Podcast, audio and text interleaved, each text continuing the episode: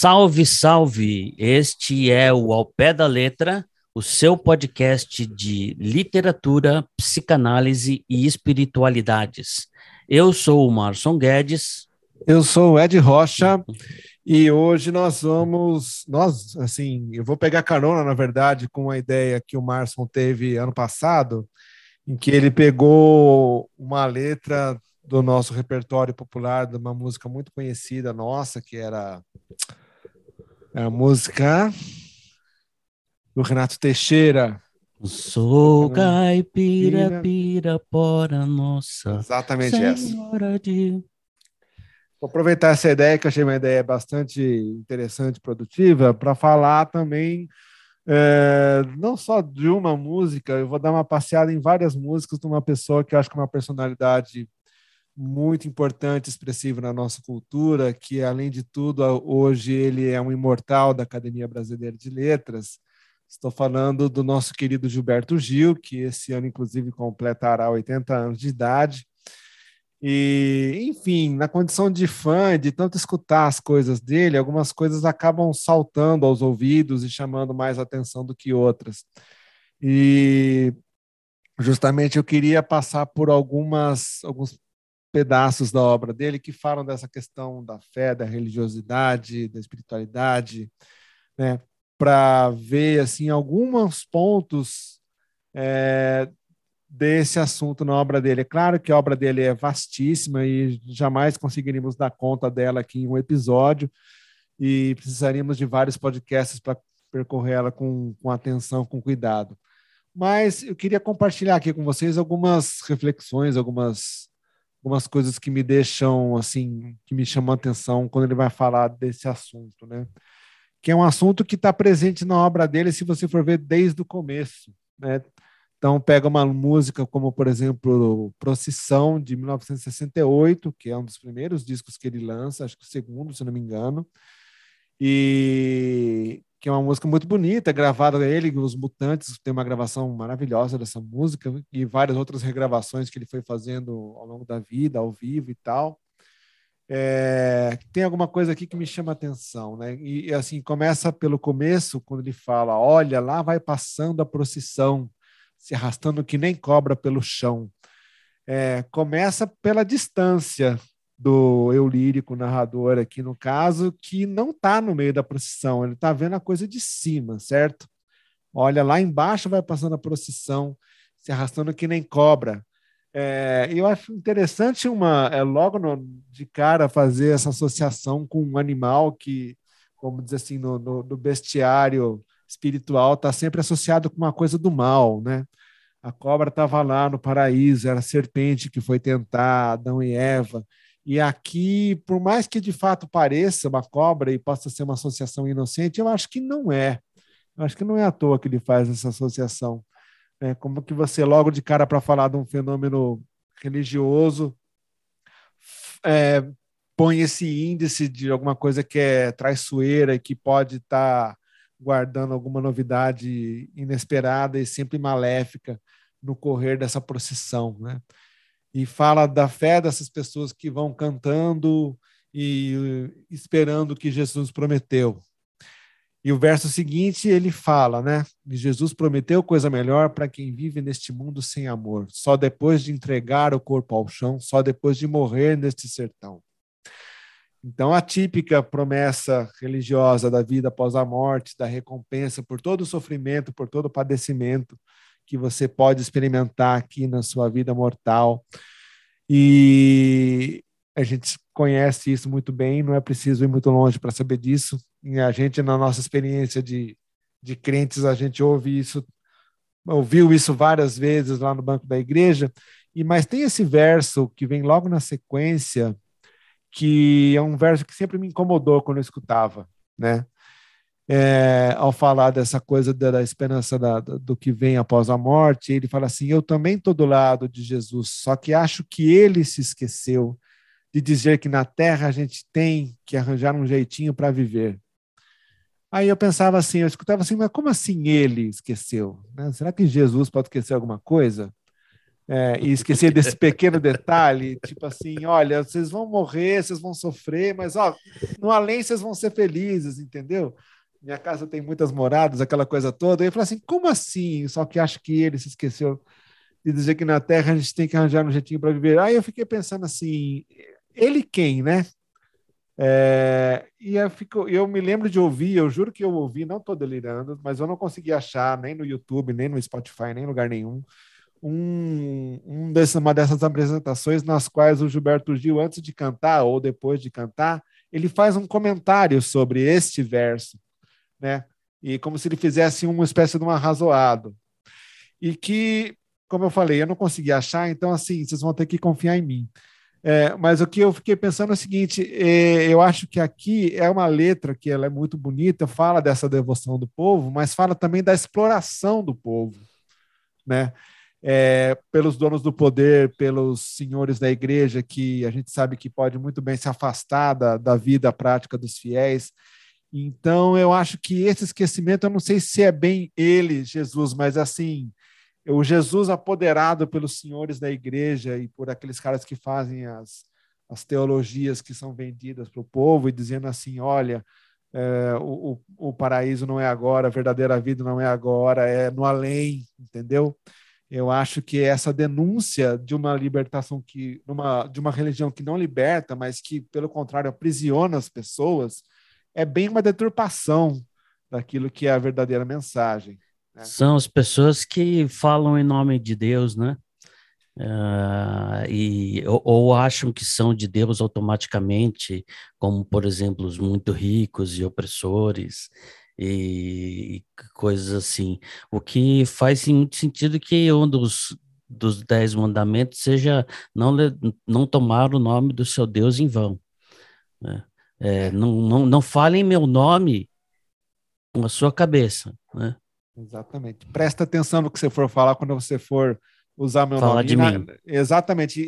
porque o verso seguinte ele fala justamente isso, né? Muita gente se arvora a ser Deus e promete tanta coisa para o sertão que vai dar um vestido para Maria e promete um roçado para o João.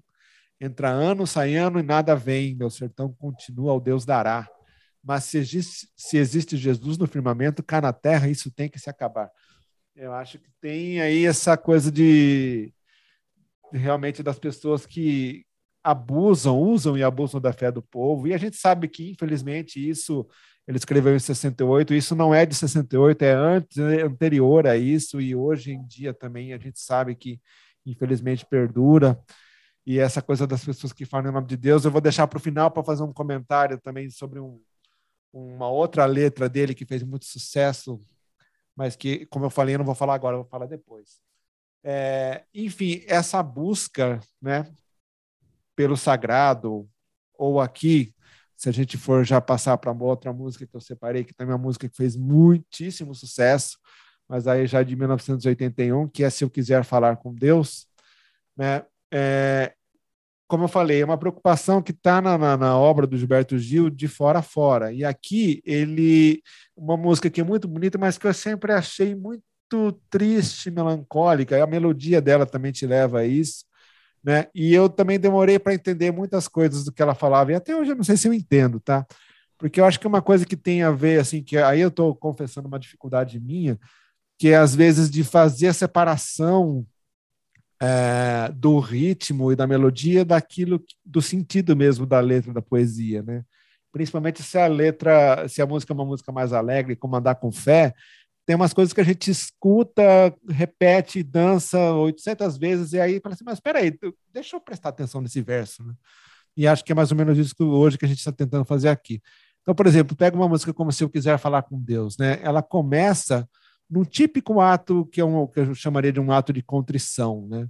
Se eu quiser falar com Deus, tenho que ficar a sós, tenho que apagar a luz, tenho que calar a voz, tenho que encontrar a paz, tenho que folgar os nós dos sapatos, da gravata, dos desejos, dos receios, tenho que esquecer a data, tenho que perder a conta, tenho que ter a, as mãos vazias, ter a alma e o corpo nus. Alguém que realmente se despe por inteiro daquilo que ele é para tentar falar com Deus, para tentar uma comunicação com o sagrado, né?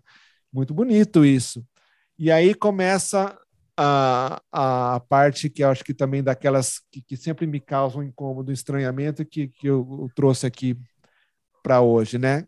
O segundo verso fala assim: se eu quiser falar com Deus, tenho que aceitar a dor, tenho que comer o pão que o diabo amassou, tenho que virar um cão, tenho que lamber o chão dos palácios, dos castelos suntuosos do meu sonho, tenho que me ver tristonho, tenho que me achar medonho e, apesar de um mau tamanho, alegrar meu coração. Eu não sei, é, é uma clara referência ao sofrimento aqui, pelo menos, né? É, e eu não sei se tem aqui um, uma referência velada à figura de Jó. Eu não sei o que, que você acha, Márcio, mas assim, essa coisa, se ver tristonho, se achar medonho e, apesar de um mau tamanho, alegrar meu coração. Né? Eu acho que nesse caso não, não tem muito a ver com Jó, não. Né? Não. Ah, mas é, porque Jó é, ele é o cara que foi ferrado por Deus e ele se desespera, se exaspera, uh, querendo se defender, defender a sua inocência. Né? Quer dizer, ele não está sofrendo porque ele pecou. Né? Uh, mas eu acho que esses versos que você está lendo, eles parecem mais com a ele com, com, com a manipulação e com a opressão que a religião pode causar, né? Então, por exemplo, é, é, eu, com muitos anos de, de bastidor de igreja, uh, eu aprendi é, quão fácil é você manipular uma pessoa pela culpa. Você conversa uhum. um pouco com ela, percebe onde está a culpa dela, e você fala: olha, você tem que fazer isso, você tem que lamber o chão, entendeu? Você tem que fazer tal coisa, você uhum. tem que uhum. dar tanto dinheiro, ou Perfeito. qualquer outra coisa desse tipo, né? Ah, então, eu acho que nesse caso é mais a, a opressão que se pode fazer em nome de Deus. Né? Certo. E eu acho, eu concordo plenamente com você. Eu acho que tem essa coisa da manipulação e porque uma coisa que acho que quero chamar a atenção é, é a forma da letra, né? Essa essa repetição insistente do tenho que, tenho que isso, tenho que aquilo, tenho que fazer, tenho que comer o pão que o diabo amassou, tenho que me ver, tá, tá, tá. É uma coisa que vai aparecer numa outra música que não tem nada a ver com essa, embora fale também de uma questão espiritual, numa pegada já mais alegre. Mas essa coisa do sofrimento e da manipulação me fez lembrar um outro verso que eu também acho muito bacana, que é um, de uma canção que eu não vou entrar em detalhes, mas eu, eu sei ele de cabeça e queria citar para vocês, que é a parceria do Gilberto Gil com o Cazuza. Eles fizeram na década de 80 uma música chamada Um Trem para as Estrelas. Né? E lá pelas tantas ele fala assim: é, Eu vou dar o meu desprezo a você que me ensinou que a tristeza é uma maneira da gente se salvar depois né? Que é uma coisa que casa também com a coisa da procissão, né? Tipo assim, é essa sujeição da, da pessoa às condições de vida mais uh, abjetas e essa esperança de que alguém vai te dar alguma coisa que nunca vem e a coisa fica toda para o, além. Então, assim, como é que a gente faz para viver nesse meio tempo, né? Até que a gente chega. Quer fazer algum outro comentário? Ou eu sigo? É, eu, eu tava pensando, embora não tenha uma ligação assim tão direta, mas eu estava pensando o seguinte, que uh, por, por mais que por, por mais que não seja direta Jesus, deixa eu começar de novo. É, eu acho que existe uma crítica velada aí, né? Não uhum. direta, mas uma crítica velada ao cristianismo, ao catolicismo, né? Se a gente está falando de 68, a gente está falando num, num, Brasil que ainda o catolicismo é predominante, né? O, o, o fenômeno do crescimento evangélico é um negócio de 20, 25 anos para cá, né? Sim. Então, é, é, mas é, é, tem uma coisa interessante que se contrapõe ao, a isso, porque é, é, é, muito fácil, inclusive porque é intuitivo, você fala assim, pô, Deus não está fazendo nada, né?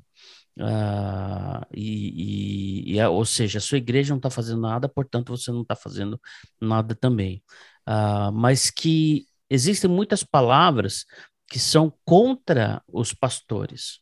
Então, e a palavra pastor, principalmente numa passagem no livro de Ezequiel, a palavra pastor também pode ser traduzido por autoridades, autoridades militares ou autoridades políticas, né, reis e tal. Uhum. E aí é, diz assim que, que é o mau pastor, está falando contra o mau pastor.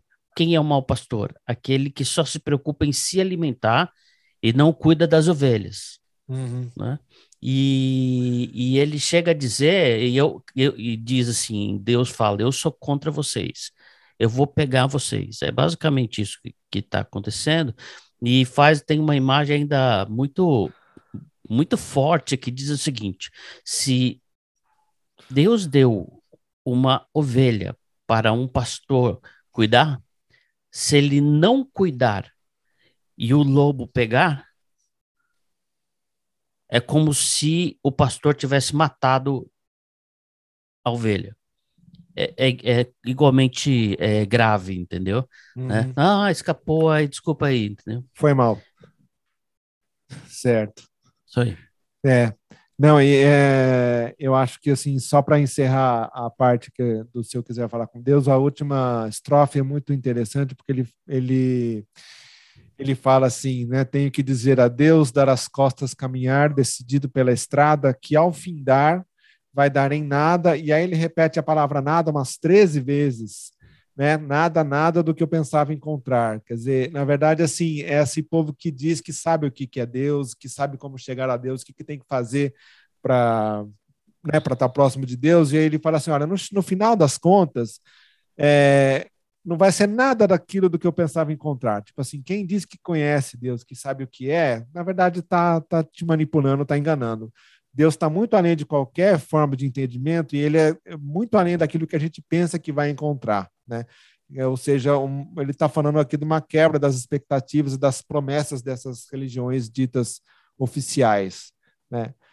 E, e, eu acho que é legal falar, obviamente, dessa música que é, é quase um hino e virou uma espécie de, né, está na boca de todo mundo, que é mandar com fé, para falar que fé é um fenômeno humano, né? Eu é entendido, ou pelo menos ela tem uma dimensão humana, vamos dizer assim, muito expressiva, porque ele vai cantar o tempo todo na música, andar com fé, eu vou, porque a fé não costuma falhar, ela não costuma falhar, mas ela pode falhar. Então, assim, é essa esperança de que não vai falhar, certo? Que é típico da fé. Então, assim, e de novo, para marcar uma diferença que é: uma coisa é a fé, é essa busca do ser humano pelo sagrado, que você, se você for ver, tem pelo planeta inteiro, não importa se você está em Israel, se você está aqui, se você está no Japão, se você está na floresta amazônica, tem alguma forma de crença, de fé em alguma coisa superior que está criando o universo, tomando conta das pessoas e que está dizendo que se preocupa com as pessoas, enfim. Eu acho que é disso, desse fenômeno humano, humano até com H maiúsculo, se a gente quiser, que ele vai falar nessa música inteira. É claro que ele vai recortar isso falando da realidade dele no Brasil, certo? E lembrando que uma coisa que é importante a gente começar a falar desde já, essa música que é de 82 está num disco chamado Umbanda 1, uma clara referência a Umbanda.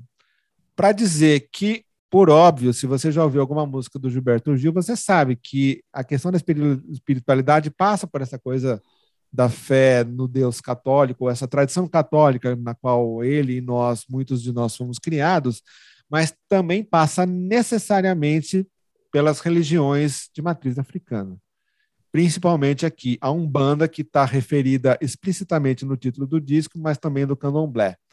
Né? E aí ele vai começar cantando né, o refrão que vai se repetindo.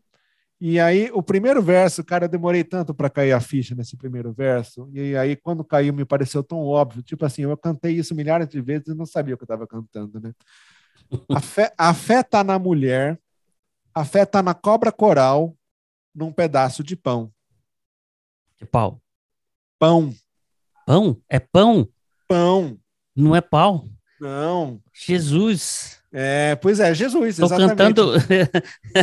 Justamente, é ele. Ele aqui, ó, o pão. Florencio. Né? A mulher, obviamente, a cobra coral está remetendo ali a uma cena do Gênesis, certo? Num pedaço de pão. Não é genial e simples como tem que ser? assim, Tá aqui, ó. Então, então, assim, eu vou falar da fé. Então, assim, o pedaço da fé que diz respeito à fé cristã, católica, à tradição judaico-cristã, tá aqui, viu? logo no comecinho. Quem não viu, que veja. Aí depois ele vai seguindo, né? A fé está na maré, na lâmina de um punhal. Eu não sei dizer direito a maré, mas eu acho que pode ser Iemanjá. A lâmina de um punhal, porque tem um ritual da Umbanda que tem a ver com um punhal, certo? É um artefato ritualístico ali de um determinado momento da, da tradição da Umbanda. E depois eu pensei também na Fé Cega, Faca Molada, aquela outra música, né, lá dos mineiros, que tem a ver também essa coisa da fé e da faca molada. Será que tem a ver? Não sei. Teria que perguntar para o Gil. É... E aí, como eu falei lá no começo, como a fé é um fenômeno humano, né, ela está sujeita a oscilações, está sujeito a, a contraposições. Então ele vai falar assim: a fé está na luz, na escuridão, a fé está na manhã, no anoitecer, no calor do verão. O calor do verão é esse que a gente está vivendo aqui, que tem a ver com o carnaval, certo? E aí o carnaval também tem um sentido religioso, a gente já vai ver daqui a pouco. E aí, lá pelas tantas, ele fala assim: a fé está viva e sã, a fé também está para morrer. Né? Eu acho que é, é essas, esses opostos que ele vai colocando tem a ver com isso, tem a ver com a nossa vida e com o fato de ser algo que tem a ver com, com a nossa percepção humana dessa realidade espiritual. E eu acho muito legal o final, quando ele fala assim: certo ou errado até, a fé vai aonde quer que eu vá, a pé ou de avião.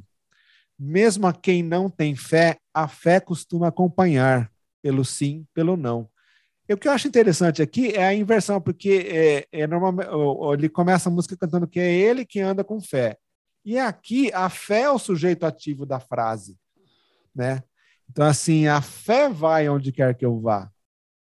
Né? A fé costuma acompanhar até aquele que não tem fé. Então, assim, é uma. Um, é como se fosse um ente, né? um sujeito ativo com a vontade própria. Então, é, é como se a gente pudesse reformular uh, o refrão da música. Né? É, eu ando com fé e a fé anda comigo. Independente de eu de eu ter ela assim assumidamente ou não. Ela está aqui do meu lado, escondida, embaixo, em cima, não sei. Né? Tá aqui em alguma parte o tempo todo. Lembrei de João, cara. É. O apóstolo, na, na carta dele, não no evangelho, na carta, é. nas cartas, que ele diz: Nós só o amamos porque ele nos amou primeiro. Então, a gente vai atrás da fé, mas a fé vem atrás da gente também. É. Uhum. é, bem lembrado. Eu não, eu não lembraria disso. Você, você estudou mais do que eu, Martin. Já te disse isso. o que eu acho, eu, eu acho admirável assim na, na, obra do Gilberto Gil é essa, por exemplo, quando eu falei né, daquele verso da, do, que, que, demorou para cair a ficha, né? A fé está na mulher, na cobra coral, num pedaço de pão. É a, essa forma poética como ele vai retrabalhando a tradição. Tem uma outra música que não é bem, não é para falar da coisa da religião, mas é só para mostrar o poder das imagens que ele vai um, que ele vai criando e a gente vai escutando e a gente vai se acostumando com elas, né? Tem uma música que chama De Onde Vem o Baião, que foi gravado, se não me engano, a primeira vez em 78 pela Gal Costa. E é muito bonito porque ele pega essa questão. Vou ler, você já vai entender do que eu estou falando. Debaixo do barro do chão, da pista onde se dança, suspira uma substância sustentada por um sopro divino, que sobe pelos pés da gente e de repente se lança pela sanfona fora até o coração do menino. Né? O que eu acho divino nesse verso é justamente o sopro divino né, que cria o homem do barro, é, que de repente vai para o fole da sanfona, né, sobe pelos pés da gente e de repente se lança pela sanfona fora até o coração do menino. Então, assim, é o mesmo sopro divino que criou o homem, é o sopro que, através da sanfona, atinge o coração das pessoas pela música, né? Debaixo do barro do chão, da pista onde se dança, é como se Deus irradiasse uma forte energia que sobe pelo chão e se transforma em ondas de baião, chachado e shot que balança a trança do cabelo da menina e quanta alegria, né? Eu acho que essa presença do barro, que, né, como de novo, é o barro de que é feito o homem, o bairro está na pista de onde se dança, está na sala de reboco, vamos dizer assim, né? Do, do Luiz Gonzaga, que ele vai fazer uma, daqui a pouco uma outra menção, mas assim, essa, essa força criadora que, que nos une, que é praticamente onipresente, quando as pessoas fazem o quê? Quando elas se reúnem para dançar, para ouvir a sanfona e para tirar o seu par para dançar, né? E aí chega de novo, o, aí chega o refrão: de onde é que vem o baião? Vem debaixo do barro do chão. De onde é que vem o shot e o chachado? Vem debaixo do barro do chão. De onde é que vem a esperança? Esperança, fé, que a gente acabou de falar. De onde é que vem a esperança? A sustância espalhando o verde dos teus olhos pela plantação. Vem debaixo do barro do chão. Ou seja, é um lugar que está mais além da nossa compreensão, é um lugar que é insondável, né? E que alimenta a esperança e faz aqui de novo essa bela referência ao Luiz Gonzaga, né? É, espalhando o verde dos teus olhos pela plantação, que é a esperança, aquela esperança lá da, da, da, da, procissão de que alguma coisa vai mudar no sertão, de que vai vir alguma coisa boa acontecer, né? É, então, essa aqui eu queria só comentar, porque eu acho bonito isso, né? É, pegar um dado da tradição e trazer para o aqui e agora da nossa realidade, da realidade das pessoas que estão ali dançando, num ritmo que é tão popular, tão hum. nosso. É, uma palavra bonita para isso é ortopraxia, né? Traduz para mim. A ortodoxia é aqui que é o que é o pensamento teológico correto. Sim. Tá certo? Sancionado e tal. Então ele fala sobre aquilo que é o conhecimento. E depois ele, então, e ele fala também sobre o que, que você faz com aquilo. Então é a ortopraxia, é a praxis baseada na ortodoxia, entendeu? Então, Entendi. assim, tem teologia e ação, teologia e ação. É, é, mesmo que, claro, que teologia aqui com entendido num sentido amplo. Né? Certo. Não, não... não, mas eu achei importante a sua seu esclarecimento. E aqui vamos caminhando, como eu disse lá atrás, né? É, não dá para falar nessa questão espiritual, nessa questão religiosa no Gilberto Gil sem você falar da das religiões de matriz africana. No mesmo disco onde tem uh, Andar com Fé, tem uma música que talvez não tenha tocado tanto na rádio, não sei. É, eu, pelo menos, não me lembro de escutar muito, uma música chamada Afoxé É. Aí fomos nós, porque nós somos sim, dois ignorantes, mas que a gente gosta muito de estudar e atrás de entender o significado das coisas. É, fui entender o que, que é afoxé. Né? A Foché, é, primeiro que eu entendi o seguinte, aí depois as pessoas vão poder mandar e-mail para me corrigir para dizer se eu estou errado. A Foché é um cortejo religioso que tem a ver com a tradição do candomblé que acontece no carnaval. Então, por exemplo, o Afoxé Filhos de Gandhi não é um bloco carnavalesco, é um afoxé, porque os cânticos que eles fazem são todos ligados à tradição do candomblé, são invocações, são louvações, e eles saem dançando e tocando festejando e o povo vai atrás, etc, etc. E aí eu estava ouvindo, é, tentando achar aquela menção lá do Gil, né? Não, quando ele comenta um verso da procissão, é claro, não, como eu falei, eu não achei, mas eu achei num disco que tem, enfim, na sua plataforma de streaming de preferência, mas eu achei chama um show que ele fez na USP em 1973. Imagina isso. E aí ele vai cantar Filhos de Gandhi e ele começa fazendo ali um afoxé. E aí ele nos esclarece, se são palavras dele, está lá gravado, depois vocês vão conferir. Afoxé em Nagô, veja se você reconhece isso de algum lugar. Afoxé em Nagô quer dizer o sopro do pó. o pó soprado pela boca, formando o som, o verbo. Né? Qualquer semelhança com uma tradição que você já ouviu falar dessa coisa de pó e sopro não é mera coincidência, tá? Aí, cara, é isso. Essa música é muito legal porque ele fala assim: o afoxé é. É bom para ioiô, é bom para iaiá. O afoxé é da gente. Foi de quem quis, é de quem quiser. Sair do pé do caboclo até a Praça da Sé. O afoxé é semente. Plantou quem quis, planta quem quiser. tem que botar fé no bloco, tem que gostar de andar a pé. E aí, eu, por isso que eu lá atrás eu chamei a atenção para o tem e o que do, do é, se eu quiser falar com Deus, né? Ele vai repetir essa mesma fórmula, porque tem a ver com questões assim de tem que dizer também como é que é o proceder da coisa, entendeu? Então, assim, você quer ir para a Foché, é o seguinte: é, tem que botar fé no bloco, tem que gostar de andar a pé, porque anda-se bastante tem que aguentar sol a pino, tem que passar no terreiro e carregar um menino. Tem que tomar aguaceiro, tem que saber cada hino e cantar o tempo inteiro. É, o afoxé, seu caminho sempre se fez e sempre se fará por onde estiver o povo esperando para dançar. Você veja que é uma, uma, uma, religiosidade, ou pelo menos aqui uma manifestação, que ela é muito alegre que é isso, é música, é o povo no carnaval esperando para dançar, e é ali que se faz o, o afoxé. E é aqui, é, para terminar, ele fala assim: o afoxé vai seguindo, sempre seguiu e sempre seguirá com a devoção do negro e a bênção de Oxalá. Né? Eu acho que é de novo, para fazer a contraposição de alguma coisa que a gente viu aqui falando, né? daquela tristeza e daquela coisa que vem muitas vezes da, manipula da manipulação da religião, não tanto da religião, né? mas de alguma coisa que força a pessoa a ser triste, porque é assim que ela vai ser recompensada, é assim que ela vai ganhar o reino dos céus. E aqui uma coisa que é uma celebração, é uma vida, é dança, é música, né? E para encerrar, uma música que eu acho que também é, é isso, né? Quando eu comecei. Não, mas deixa eu falar uma coisa, cara, ah, antes para não perder.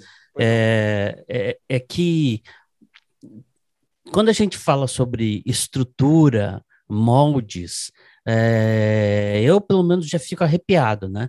Vão tirar minha liberdade, né? Porque é tudo estruturado, e se eu quiser sair da estrutura, eu não vou conseguir e tal.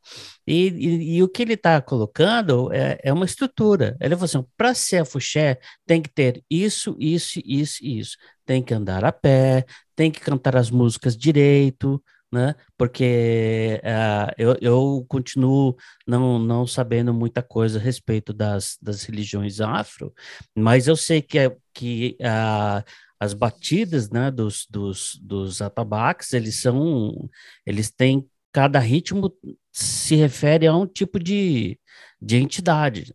Exato. Né? E você a gente não entende, porque quem, quem, quem não está acostumado com isso não entende porque não, não, não, não, não sabe identificar, né? Mas tem ritmo. Então, o cara que bate o tambor, digamos assim, né? Que é o cara que to toca o atabaque, esse cara tem que estar tá antenadíssimo com o que está acontecendo espiritualmente em cada reunião porque ele precisa tocar o ritmo certo para as pessoas dançarem a música certa. Então, é uma parte que eu achei legal, é que, é, que ele fala de, que, de uma boa estrutura. Sim. Então, assim, não, não adianta você falar que você vai. É, que o Afoxé é de noite, cara. Não é de noite, é de dia. Não, não vai andar é de bota, vai andar a pé, vai, não vai andar de skate, vai andar a pé. Uhum. Ah, então, é para, e, e eu acho isso legal ter essa estrutura para te segurar, entendeu? Uhum. Para você, é, a Foché é isso. Né? É. Não, e aí é aquela história, vai quem quiser, certo? Tipo assim, vai uma vez, quiser, uma vez, uma vez passada a, o modus operandi, tipo assim, você adere se você acreditar, se você for ah, afim, né? Mas se você aderir, é assim. É assim. E é, é isso e que isso é legal, cara. Isso é sim. uma coisa boa, né? Perfeito. É, não, exatamente. É o que a gente faz aqui no nosso podcast, né? Quando eu comecei a pesquisar essa história do Afoxé, eu é, estava, na verdade, pensando nos filhos de Gandhi. Fui atrás de entender o que era a história dos filhos de Gandhi, né? E nessa música que eu falei para você, o Filhos de Gandhi, nessa versão do, do Gilberto Gil ao vivo na USP, é, cara, é, assim, acho que dispensa qualquer outro comentário. Você vai lá depois, você encerra o, o expediente aqui ouvindo o nosso podcast, e você vai lá, escuta esta música, esta faixa, Filhos de Gandhi, nessa gravação, que ele vai te explicar direitinho, né? É, como que nasceu Filhos de Gandhi lá em 1949, como quando ele foi uma vez na Praça da Sé e a coisa estava bem decaída, e até que o cara da Afoxé virou para o Gil e falou assim: Olha, não, tá para acabar o Afoxé, é, não vai dar porque o presidente está brigando com o vice-presidente. Tinha lá uns 30, 40 pessoas e o, o Filhos de Gandhi já tinha sido enorme. E aí o Gilberto Gil resolve ele dar uma força. Então, tipo assim, ele se inscreve no Filhos de Gandhi, ele escreve uma música para promover Filhos de Gandhi. E, e, é muito louco porque a mensagem pacifista do Mahatma Gandhi transposta para o Carnaval da Bahia. É uma história super rica e complexa que você também pode dar um Google aí atrás e, e, você se informar a respeito. Mas é isso, os caras saem carregando símbolos que têm a ver com o hinduísmo, é, carregando a, a, a, figura de uma cabra, de um elefante, de um camelo, que são símbolos que têm a ver com a resistência, com a força, com a vida, né? É, que vem lá do hinduísmo, e tudo isso no Carnaval da Bahia. E aí, é, essa música, na verdade, é uma oração, é uma invocação que é muito bonita de se ler, de se escutar, né? Omolu, Ogum, Oxum, Oxumaré, todo o pessoal manda descer para ver Filhos de Gandhi. Yansan, Iemanjá, chama Xangô, Oxóssi também, manda descer para ver Filhos de Gandhi. Mercador, Cavaleiro de Bagdá, ó filhos de Obá, manda descer para ver Filhos de Gandhi. Senhor do Bonfim, faz um favor para mim, chama o pessoal, manda descer para ver Filhos de Gandhi. Ó meu Pai do céu, na terra é carnaval, chama o pessoal, manda descer para ver Filhos de Gandhi. É, eu acho que para prestigiar justamente essa coisa do afoxé que é super importante e tradicional para a festa do carnaval na Bahia. E como eu falei, né, eu acho que essa é uma, uma letra que, assim, precisaríamos talvez de algumas pessoas que a gente ainda não conseguiu convidar, mas que a gente vai convidar do candomblé para vir aqui para falar para a gente, para a gente entender a importância dessa invocação, dessa oração que é essa música Filhos de Gandhi. E para encerrar, eu queria fazer aquele comentário que eu falei que eu ia fazer lá no começo, né? Quando uns anos atrás a gente assistiu uma cena deprimente de um pastor evangélico na televisão chutando a imagem de uma santa, né?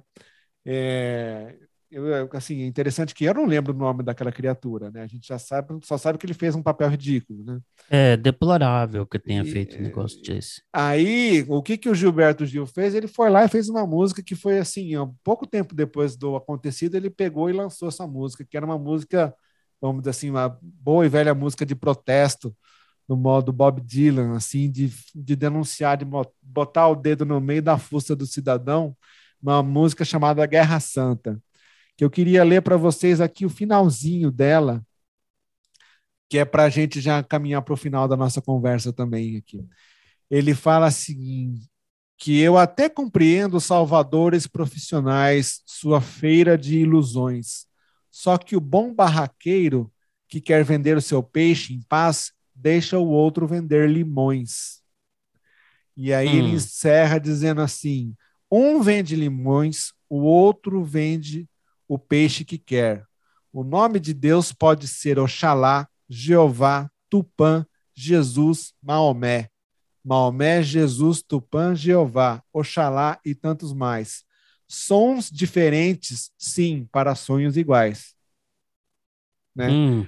Ou seja, Gilberto Gil, a música e a obra e a pessoa dele, eles convidam a gente para entender a importância da convivência, né?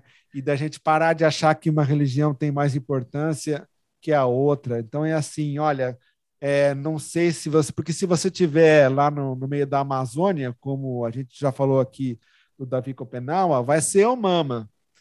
E não adianta você chegar lá, chegar lá querendo botar banco e falar assim, olha, esquece a sua tradição, agora a gente vai falar de Jesus. Entendeu? Precisa é, é, ser uma coisa muito mais na base do diálogo e da convivência do que na imposição das coisas, né? E isso tudo, como a gente falou hoje aqui, isso tudo a gente pode encontrar, entre outros lugares, nessas músicas do Gilberto Gil e certamente em outras que a gente não conseguiria mencionar todas as que são relevantes aqui, senão a gente ia estourar muito o nosso tempo, você ia ficar entediado. É, esse, esse, essa música aí podia ser o hino do diálogo interreligioso, né? Certamente. Porque começa com uma ofensa, com um desrespeito, e o cara vai e transforma é, exato, isso, ele pondera. E, assim, ele dá uma lição de história, cara, porque assim, de fato, ele fala coisas que, que olhando para aquela figura ridícula, a gente depois acha, o cara não sabe o que, que é isso, né?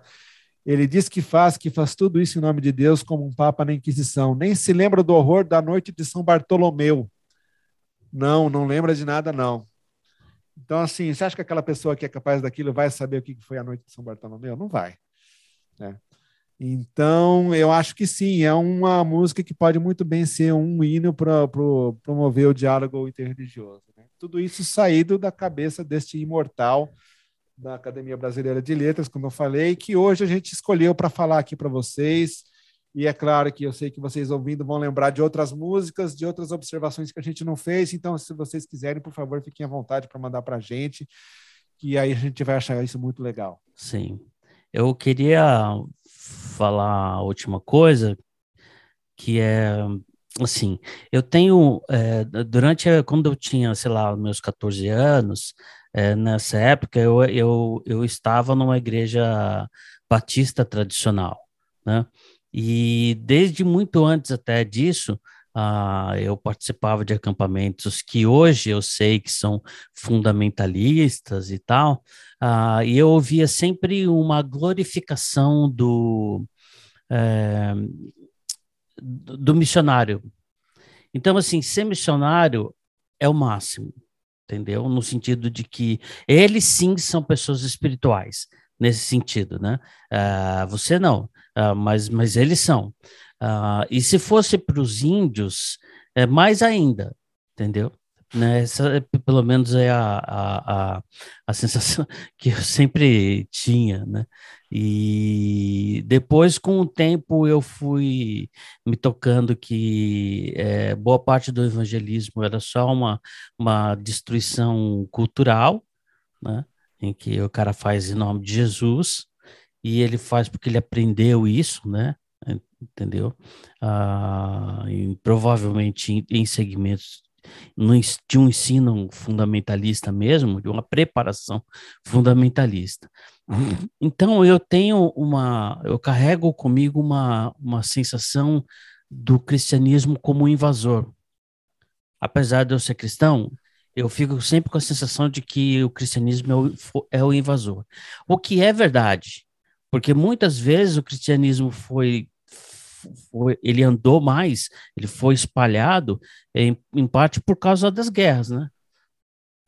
Então, os capelões da, das guerras em outros países levavam um suprimento enorme de Bíblias naquela para a língua daquela regi regi região.